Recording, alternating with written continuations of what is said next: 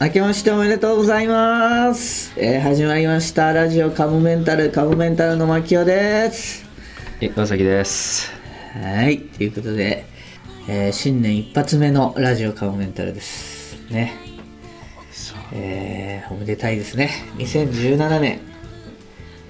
ね。うん年が明けましたよ。ついにえ2017か。ー、鳥年でございます。はい。2017年。鳥年ですか。鳥年ですね。えー、うん。鳥年。鳥のようにあカモメカモメンタルあ、ね仕事増えるかもね。鳥つながりで。鳥つながりだいいぞ今年は鳥。カモメ感を出していった方がいいのかな、うんじゃあいや、本当でも、そういうイベントに呼ばれるでしょ。呼ばれるかな。呼ばれてたとしたらもう今じゃないですか。正月シーズンじゃないですか。今年は鳥年とか去年の年末とかじゃないですか。いやいもっと言わなきゃいけなかったんじゃない？そうですね。10月ぐらいに。ああやべえ。来年当時鳥なんで。鳥鳥カモメンタル羽ばたく、うん、まあでもまだこの2017年内でチャンスはあるかもしれないですからね。今年は鳥年って。うん。うん。頑張っていきましょうよ。今年のじゃあ何でしょう。抱負みたいな話？嫌だな。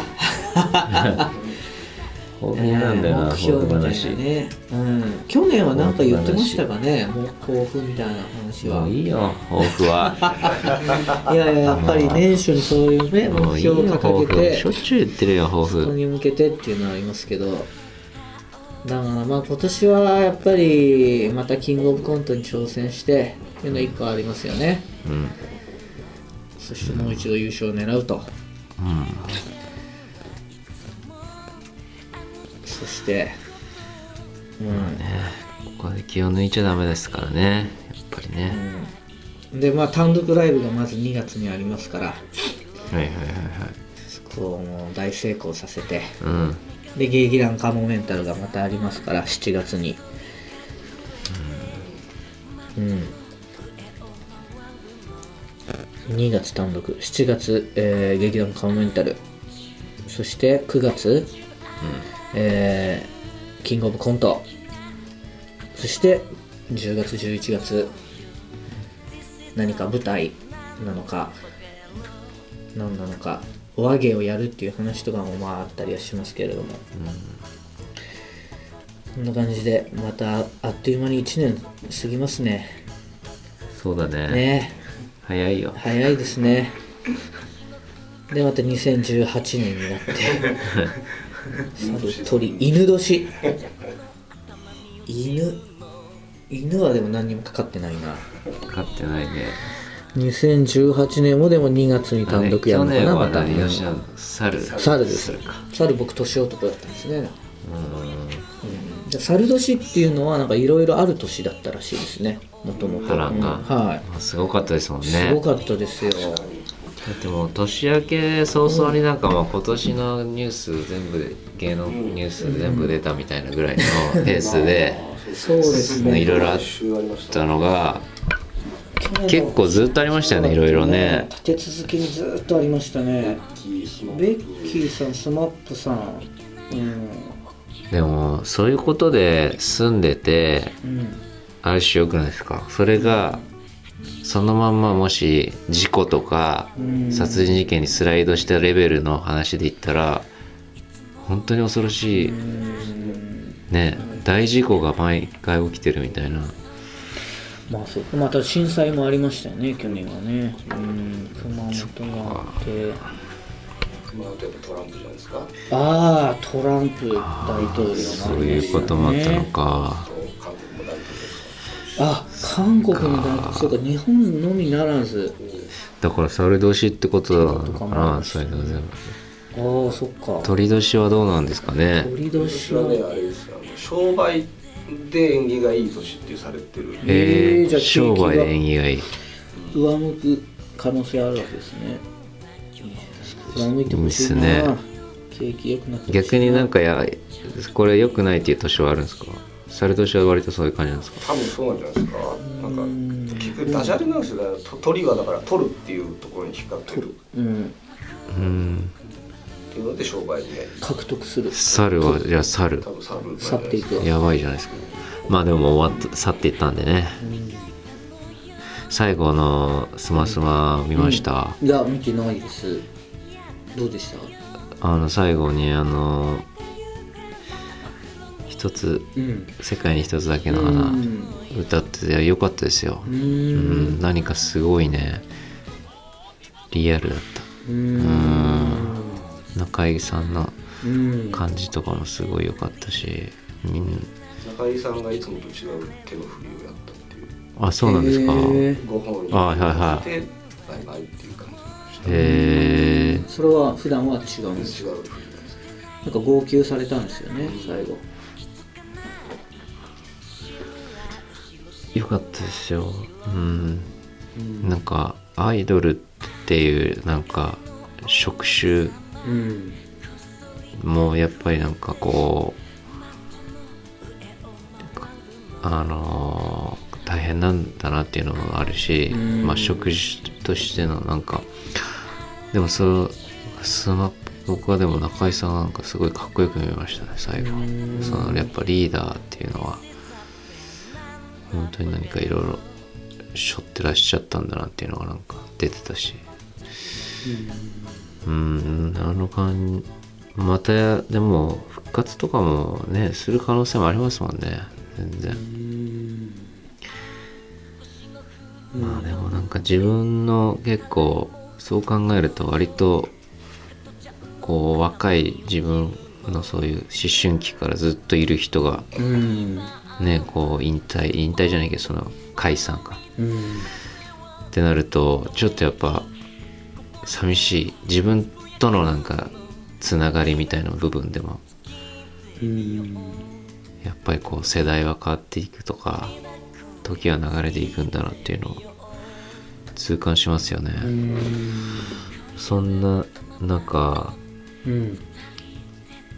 そうでもだから自分38歳なんですけど、はい。まあ、年末金がなくてね あのクリスマスの日に、うん。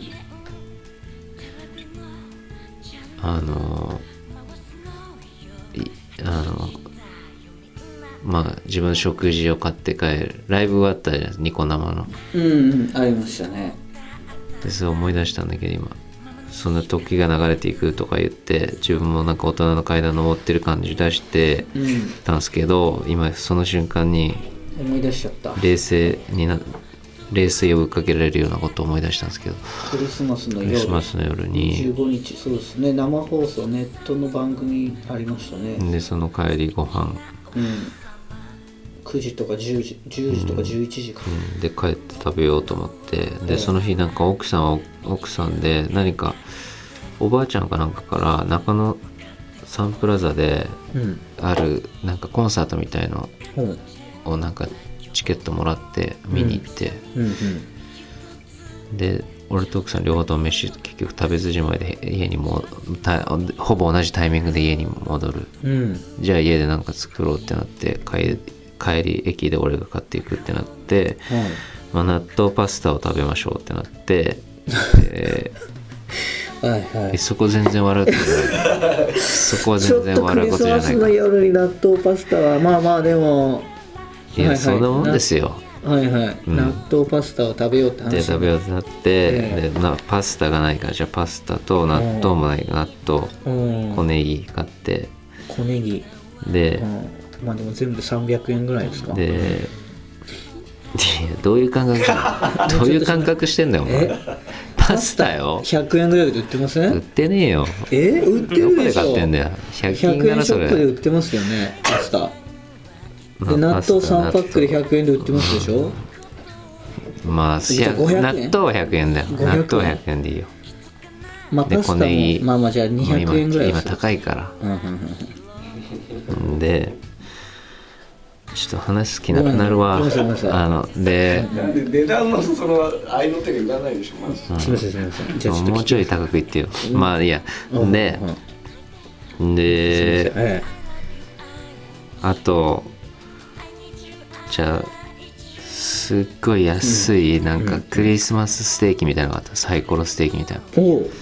で普段そういうのまずいから多分買っても買わないんだけどまあなんか少しでも肉みたいの食いてえなと思ってそれがでも300円ぐらいかな。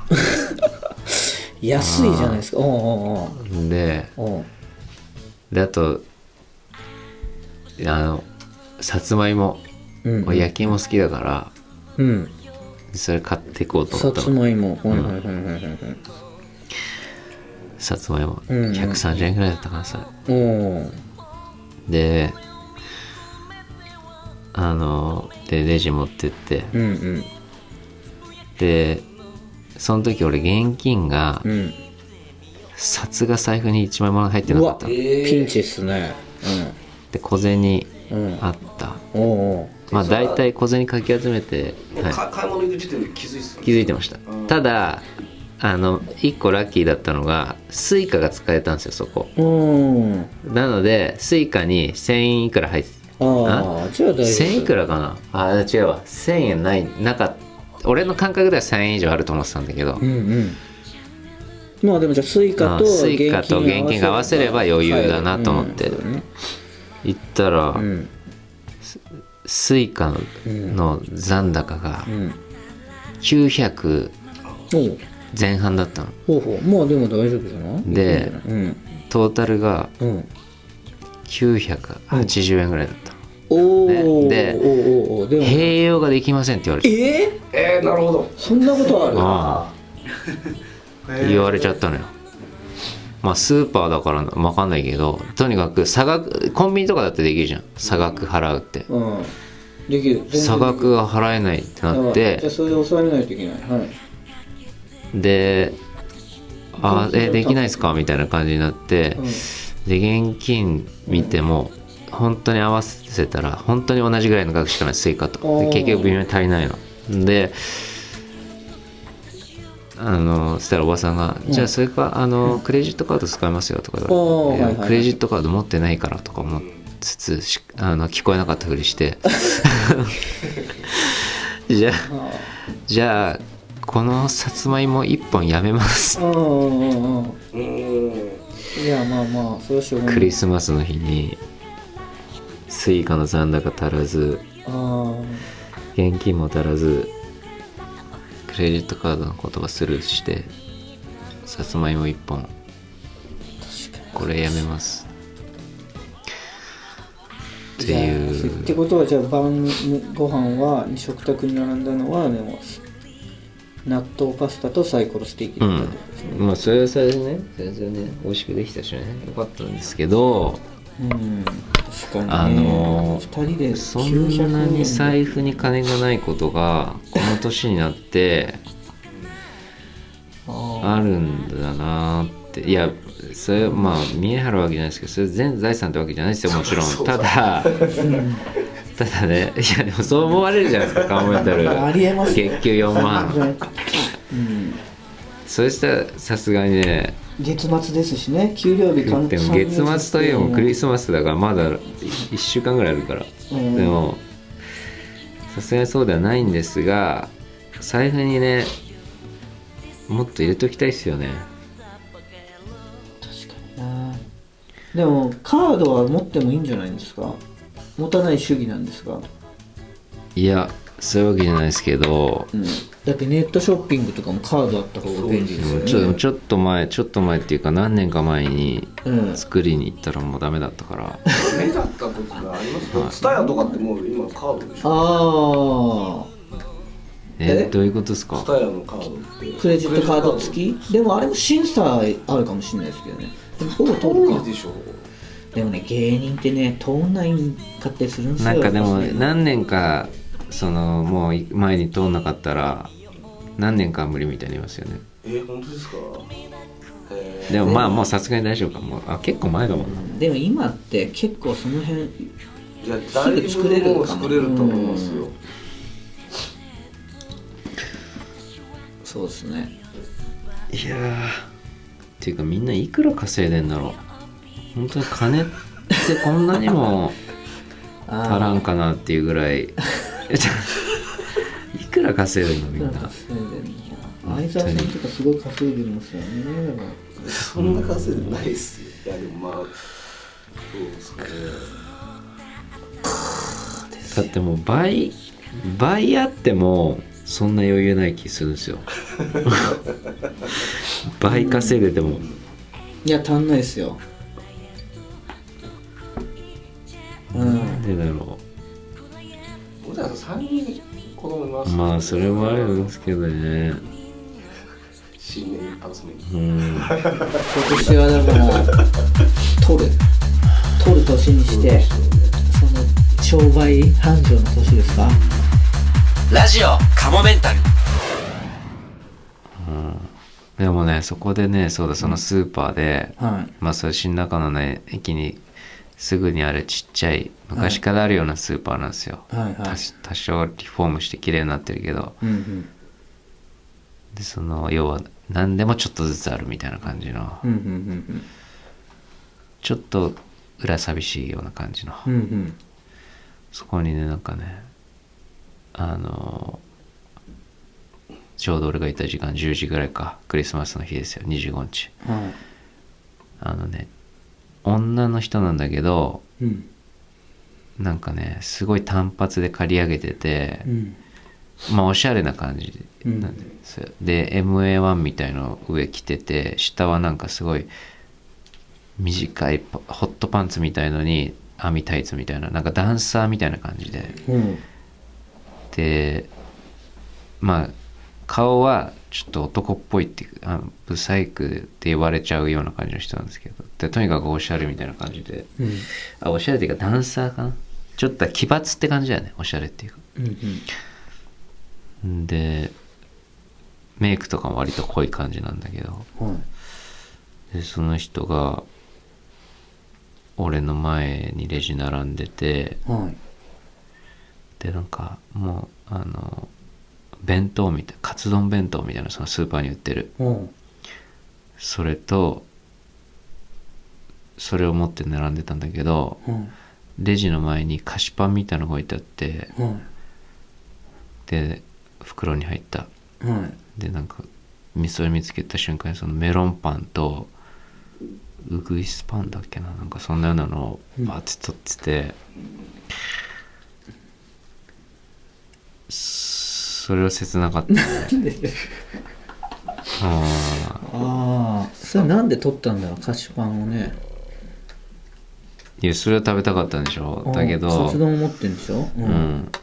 わかんない。どういうそのなんか、クリスマスケーキ代わりなのかわかんない そういうことね。けどまあわかんないよ。そこもわかんないけどでもうん。何が彼女の中であったかわかんない、思ったかわかんないけど、なんか俺からしたら、そのカツ丼弁当をクリスマスに食べるって相当寂しいじゃん。そのスーパーのだよ。まあそうだね。うん。女一人ですよ。うん。まあ年齢で言ったら27ぐらいかな。そうかまあ女盛り。うん。で、何かうん。今日だけはなのか、今日だけは精神があったら、まあ、逆にそのカツ丼だけで収めといてほしかったっていうか、なんかその菓子袋に入ったメロンパンパパって取っていくことが、何なのか、そういう、うんまあ夢の途中なのかまだ。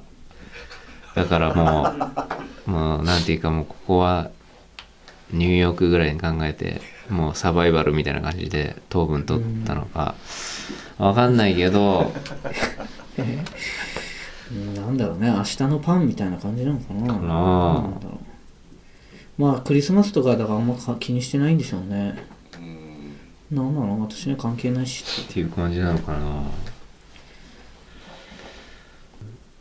どっち？でもイブだったらちょっとね寂しい感じがします。ほんと寂しいっすね。もう終わってるって思ってんっていう感じなんじゃないですか。そっか。そうか25日の話ですもんねそれ。は、うん。まあ俺もな納豆パスタ食ってるからね。確かに。納豆パスタね、うん、さつまいも戻す方が切ないでしょさつまいもを戻す。そうそう。そんな目で見てたら俺はさつまいも戻すってうから。縮図縮図ですよねそのレジの今後もある。ラジオカモメンタルじゃあ行ってみましょうキモいまる。のコーナーおっさあ、今回のテーマは、キモいお正月の過ごし方ということでございます。ね、お正月ですからね。えー、さあ、皆さんから、どんなキモいお正月の過ごし方来てるんでしょうかさあ、メールは来てますでしょうかはいラジオネーム憧れさんはい。キモいお正月。初詣の時五円玉を投げた女性を見つけるとすかさず近づき連絡先を聞こうとする。あ別に本気で5円を求めて5円を求めてるわけじゃない。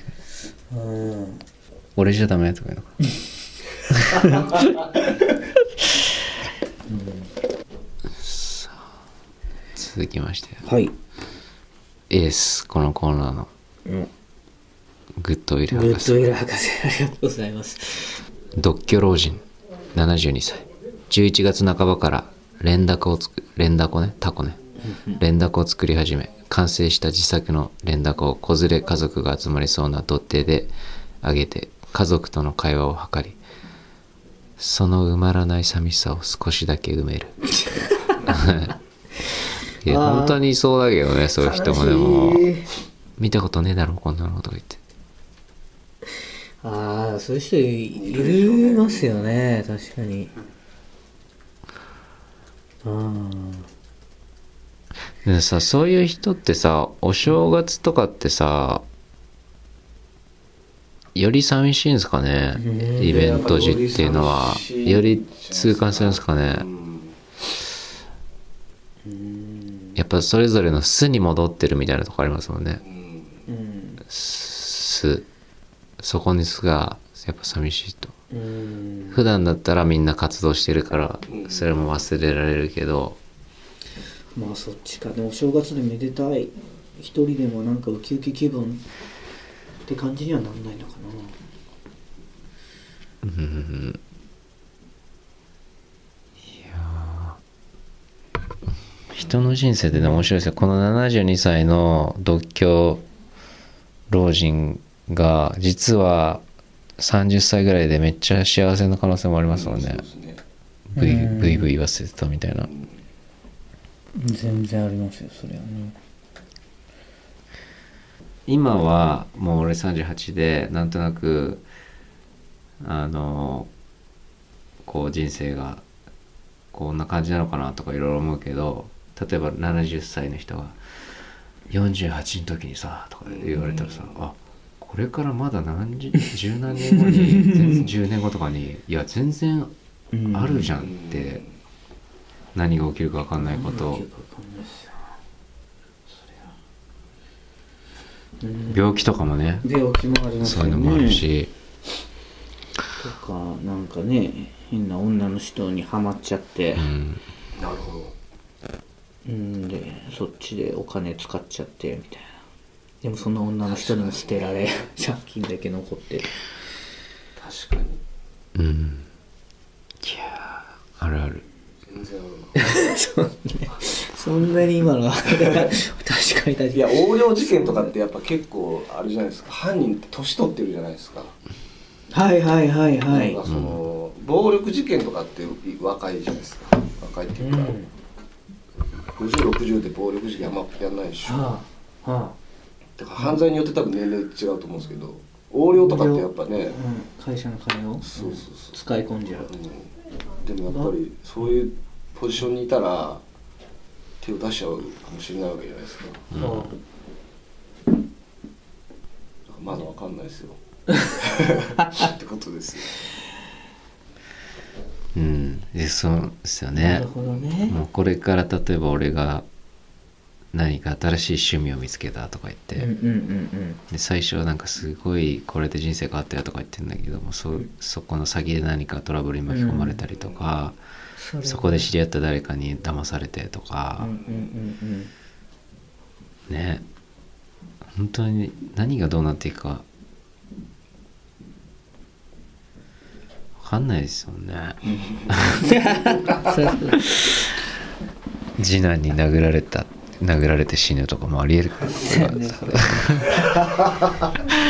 そう。いうさいろいろ考えるとさ事故とかねそういうのって例えばなねないろいろ悲しい事故あるじゃないですか。おじいさんあのが起こしちゃう事故とかで。でその人の人生考えるともし自分が帰った場合もう俺もう5年前に死んでてよかったのにとか例えばもう自分90とかだったとして神をなぜ俺を生かしたとかうん。怖いですよね。上がりって本当死ぬまで何があるか。うん。またそこからでも逆転する可能性もあるかまあまあそれそれもそうだしうん。だけど逆転がさ例えば誰かをさ殺めてしまったとかだったらさもう逆転も何もさでいることもあるしさ。あでもね俺この間ふとそういうのでいろいろまあ不幸な人幸せな人とかいろいろいるじゃないですか。うん。また新たなか価値観というか。でまあそれもねよくその輪廻転生転生でなんか次の時にその罪を償ったりとかそういうでトータルでじゃあいくとそれが結局全部バランス取っていくみたいなことになっていくと考えた場合要はこの人生で浮いた人は次へこむとかなんかあるのか分かんないけどそういうのでいろいろ考えた場合全部トータルされていくっていうか平均化されていくとかいろいろ考えた場合もう、まあ、そんなようなこと考えててそうした場合もうそれぞれが持ち回りの役を今の時点でただやってるだけ。この人生も。うん。っていうような考えに思ったんですよ。だから例えば誰かを殴った自分もその殴られたその人もその瞬間に何かを相殺し合ってるみたいな何かこうそれぞれの役割を果たしてるみたいな。こういうかなんかそんなようなことに。でそれがだからもう無限に続くわけじゃないですか。その輪廻転生とか考えた場合。そうした場合本当にお互いのもう本当に全部が一個の生命体みたいな感覚ですよ。ねそれがいろんなことをほわほわほわほわそこら中で起きてる活動みたいな感じで生命活動みたいな感じでいろんなことがほわほわほわほわほわほわ地球上で起きてるでどっかでへこめばどっかが浮いてみたいなことがずっと繰り返されてるってなったらだから今めちゃめちゃ働いて頑張ってるっていう人もそれはその人の役割だし仕事がないって言ってる人もその人の役割だし。とかそう考えていった場合あの人がいるから俺がいるっていうのが全部に対して言えることなんだなっていう気がする。んですよどっちが上とか下とかじゃなくもう。うん。マイナスとプラスがもうプラスがいいイメージがあるけど単純にプラスとマイナスっていうだけで。うん。そんなことを思った場合 まあそういうことはあるかもしれないですね。うん。結局なんだっていう話なんですけど、うん。だからまあすごい悲しい時とか苦しい時辛い時はちょっとそういう考え方したら楽になれるかもってことですよね、うん。そんな所詮は所詮はっていうかうん。それも全ての一部。そうです。うんななんでしょはい次次行きましょうじゃあ。はい、う19歳えーごめんなさい。お正月キモい正月グッドウィル博士のネタですね。はい。19歳女子。10代最後の初日の出を大好きな同い年の彼氏と見に行き初日の出に照らされた2人がチューしている顔を一生ラブラブだよというコメントとともにツイートする。そんな恋愛は半年も持たないとはもちろん知らない急に普通にディスってる。普通にディスっちゃったキモくないですよそれも。一生ラブラブだよな。あの頃はねそう思いますよ。ね絶対結婚するみたいなね。今ってでもあれでしょあの若い子の間でやっぱ、ええ。カップル同士で撮るえ写真を共有するアプリみたいなのが。ああそうなんですか。へえ。恥ずかしいカップル同士っていうのはラブラブ写真をみんな送るそうってことですか？投稿して。みんなで見てハッピーだねみたいなへえうんそれキモいっすけどまあプラスじゃないですか？そのうん。あのなんていうか活動としては。あの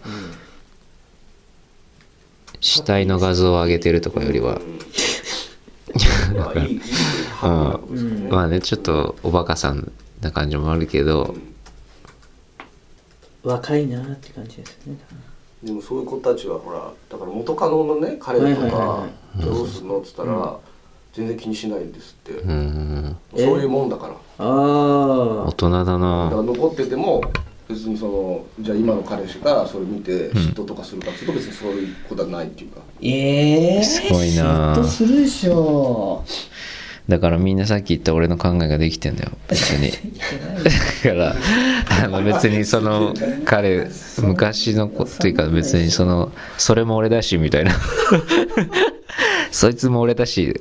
いや絶対嫌だよそれそう。でもツイッターとかでも多いですよね。アイコンで普通にカップルでもってたりとか。やっぱだから若い子ともう俺らって多分感覚全然違うんだと思うんですよね、はいはい違うな僕らってほら大人になってからインターネットできたじゃないですか言ったら。はい。19、20歳ぐらいから、うん。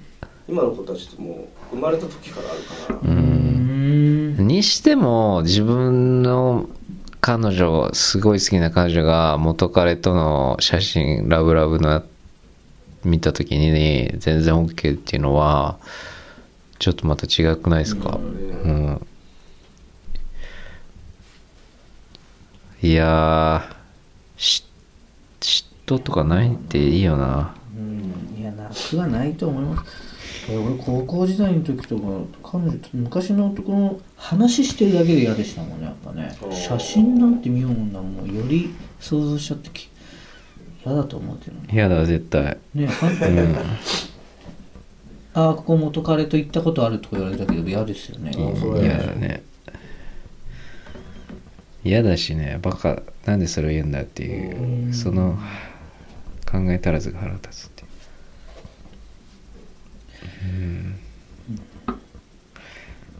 うん。なんか昔よくあの僕よりも多分上の世代まあでも僕のまあ今でもやってんのかもしれないですけどあの金網みたいなのになんか南京錠みたいなガチャみたいなやつあるじゃないですか。ああいうことをやってた人たちが タイプの人がうん。そういう投稿したりするジャンルの今のジャンルの。確かに今も昔もまあ形はち違えど似たようなものはあったってことですね。うん確かに南京錠のやつとかさ絶対外れないみたいな。あれとかでもやりたくないって思ってる男もいると思うよ。もうでも言われちゃったら断れないみたいになるじゃん。うんそうですね。そこで変に悟ってても嫌ですよそうだねねいや俺らもどうせさ 何があんだか分かんない。えーそれもそうだしなんかでもここにこれつけるのが何の意味があるのとか うん。そうですね。ちょっと恥ずかしいよ俺この文化みたいな。うん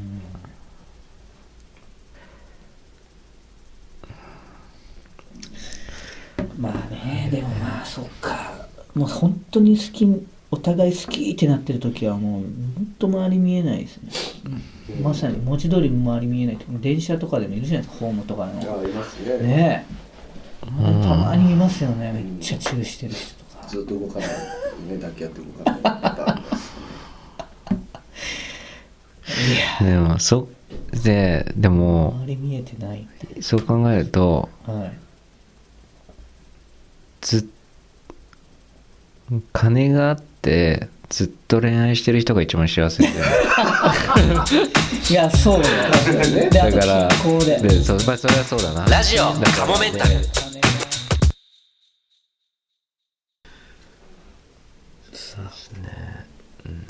じゃあ次週の「キモいまるのコーナーのテーマ決めますか？うん何があるかなキモい。1月6日10 6日センター試験の前日だと思いますねあうん。時と。うん。1月何日？14と5がセンター試験。え。ー、頑張れよ。時藤君聞いてると思うから。キモい受験生さすがに。あキモい受験生？あ受験生。まあ受験でもシーズン的には。もあのもっと先うもっとだよね先か。センター試験のが違うのか。キモいキモい予備校生とかでキも行ってみる？まあ勉強法だったり。うん。予備校生ね。成人式。ああ成人式もあるか。キモい成人。成人式も毎年ね。いろいろありますもんねまあ2週にわたってっていうことでキモい成成人新成人キモい新成人キモい新成人にしましょうかそれでは、えー、キモい新成人っていうテーマで、えー皆様からのメール募集しております。よろしくお願いいたします。しますさあ、えー新年一発目のラジオカモメンタルこれにて終了となります。なんだかんだで結構たっぷり話してしまいましたね。えーまあ、告知としましてはですね、うん、あの、1月14日、あの、銀シャリさんのライブ、ルミネでのライブにね、ゲストで出させてもらいますね。もしかしたらでももうチケットはこれは売り切れちゃってるのかもしれないですけれども。あとは、まあその他、えー、ああ、あとそうか、ゴッドタンがね、えー、14日の深夜になるんですかね、の予定です。まあその他もろもろ出演情報決まりましたら、えー、ブログ、ツイッター、ホームページでアップしていきますので、チェックお願いします。あで単独ライブのチケットはまだ、えーまあ、売り切れの回もあるかもしれないですけれども全部がソールドアウトっていうことはないと思いますので2月345金土日新宿シアターモリエル。そして2月11日土曜日は広島吉本神谷町劇場。2月12日日曜日は大阪 ABC ホール。13日は名古屋東建ホールでありますので。じゃあ地方公演の方は特にまだチケットあると思いますので、ぜひ見に来ていただきたいです。はい。チケットピアローソンチケット E プラスにて、前よりチケット発売中です。さあ、ということで、えー、また次回も聞いてください。さよならさよなら単独ライブえー、雨天決行 そりゃそうでしょ。では最後にお知らせです。このラジオカモメンタルセカンドシーズンは、カモメンタルのメルマガ週刊カモメンタルワールドで配信しているトークの一部をお聞きいただいています。本編の方をお聞きいただく場合は、メルマガ週刊カモメンタルワールドに入会していただく必要がございます。週刊カモメンタルワールドでは、ラジオカモメンタル本編に加え、カモメンタルの未来を考えるコーナー、また新作のコント動画、未公開コント動画など多くのコンテンツを月額500円で毎週1回金曜日に配信しています。ぜひメルマガ週刊カモメンタルワールドへのご入会をお待ちしています。また、番組では皆様からのメールも募集しています。メールアドレスは、かもメンタルアットマーク yahoo.co.jp k-a-m-o-m-e-n-t-a-l アットマーク yahoo.co.jp です。いつも、ポッドキャストラジオカモメンタルセカンドシーズンをお聞きいただき、誠にありがとうございます。今後ともラジオカモメンタルをよろしくお願いします。10円玉分の